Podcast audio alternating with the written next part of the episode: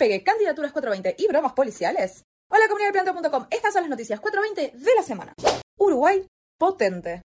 El país rioplatense lanzó una nueva variedad de PIP con mayor contenido de THC ante la baja demanda en farmacias. Mientras que alfa y beta no superaban el 9%, gamma con 15% agotó el stock rápidamente. Candidato pro-weed en Estados Unidos. Robert F. Kennedy Jr., candidato presidencial para 2024, dijo que legalizará federalmente el PIB, facilitando el acceso bancario a la industria. Los ingresos fiscales se usarían para tratamientos y centros de rehabilitación.